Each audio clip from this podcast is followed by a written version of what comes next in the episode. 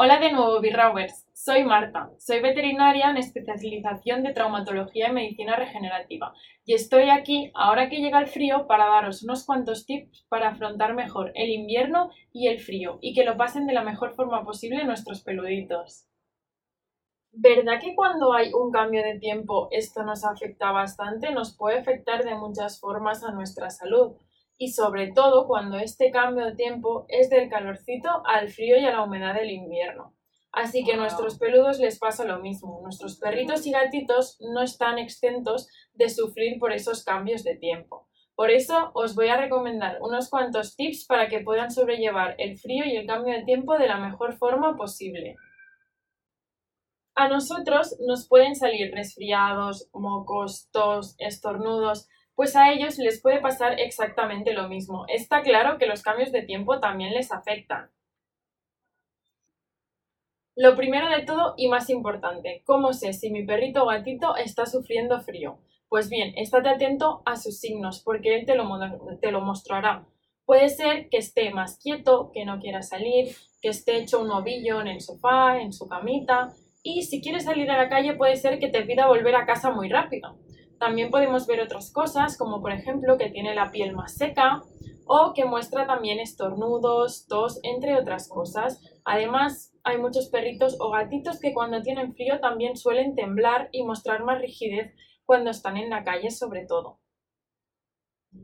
Y ahora que ya sabemos cómo saber si nuestro perrito o gatito tiene frío, vamos a ver los primeros consejos. El primer consejo que os voy a dar es que tengan una dieta buena y equilibrada. Somos lo que comemos, así que si no tienen una dieta equilibrada, su sistema inmunitario no va a estar a tope para poder luchar contra el frío. Ya hay evidencia científica que llevar una dieta natural nos proporciona un sistema inmune mucho más fuerte que los perros, por ejemplo, que llevan una dieta con una alimentación procesada, es decir, alimentación como el pienso. Entonces, lo que te recomendaría es que le des una buena dieta equilibrada, una buena dieta natural a tu perrito o gatito para que pueda tener el sistema inmune lo más fuerte posible para superar estos cambios de tiempo. Recuerda que para llevar una buena dieta equilibrada hace falta introducir carne, hueso, vísceras y vegetales en el caso de los perros, ya sean frutas o verduras. Además, esto debe estar en unas proporciones equilibradas y también podemos añadirle suplementos algunas veces. No nos podemos olvidar que además hay muchos peluditos que durante el verano no quieren comer tanto y no necesitan tanta energía, entonces durante el verano bajamos la ración. Pero cuando llega el invierno y el frío puede ser que sí que necesiten más aporte de energía, con lo, con lo cual vamos a tener que proporcionarles más cantidad de comida. Asegúrate de que has revisado las proporciones, has revisado la cantidad de comida que necesita y que está tomando la cantidad adecuada.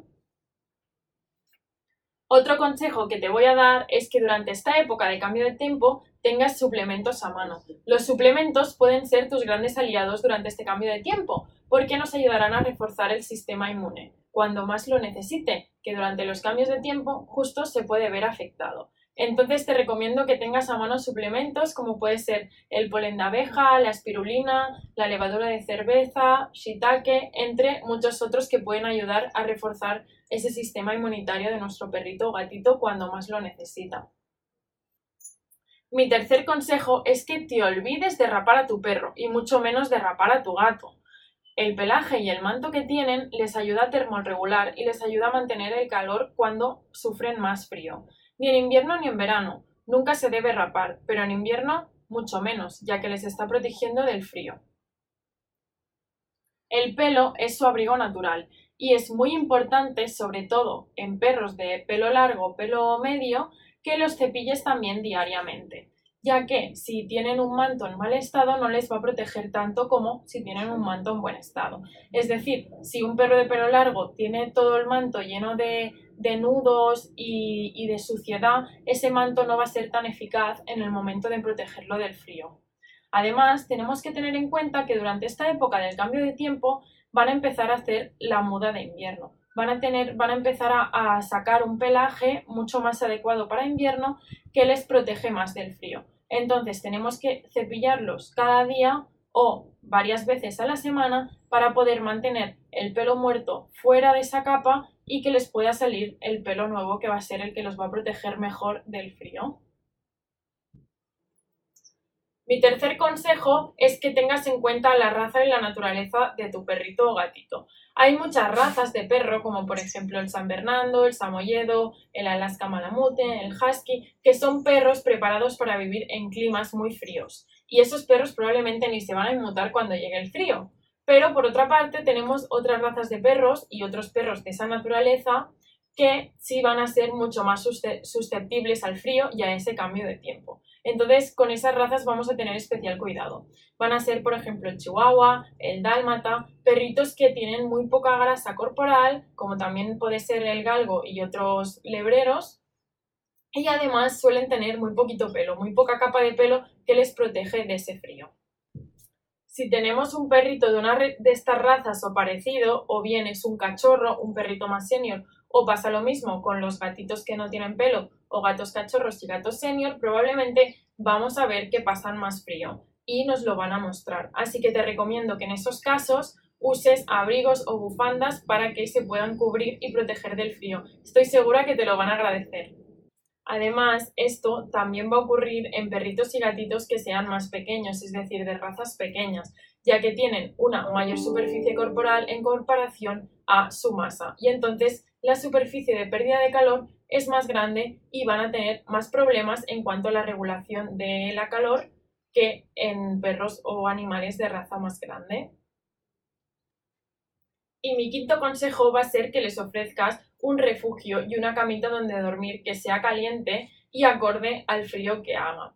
¿Verdad que en nuestras casas están aclimatadas y durante el invierno no nos tenemos que poner un abrigo dentro de casa, pero sí que nos tapamos cuando dormimos? ¿Y por qué nosotros nos tapamos y ellos no? Pues bien, la verdad es que cuando llega la noche y nos ponemos a dormir, nuestra temperatura corporal baja durante eh, el sueño. Entonces a nuestros perritos y gatitos les pasa lo mismo. Seguro que habréis notado que si tenéis más de un peludito, durante la noche o durante el sueño se ponen a dormir juntitos acurrucados. Y así pierden menos calor y mantienen el, eh, el calor corporal adecuado.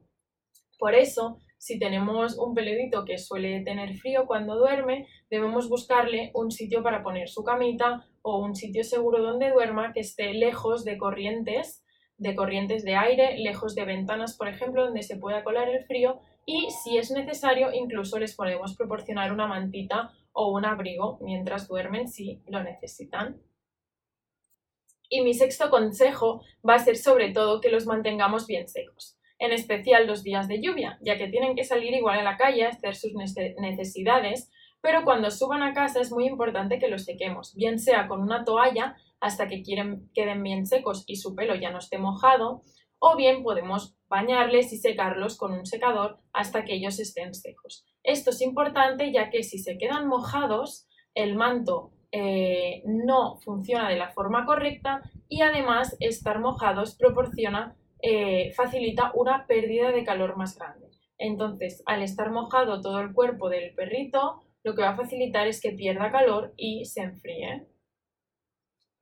Y en invierno no te olvides tampoco de sus almohadillas, son súper importantes y van a sufrir mucho más. Sobre todo en los paseos de la mañana y en los paseos de la noche nos encontramos que el suelo suele estar más frío de lo normal, incluso puede estar helado. Entonces las almohadillas van a sufrir más de lo habitual te recomiendo evitar esas zonas heladas y sobre todo cuando llegues del paseo, mirar que las almohadillas estén bien y hidratárselas. Las puedes hidratar una vez al día o dependiendo de cómo se encuentren. Puedes hacerlo con aceites o cremas especiales.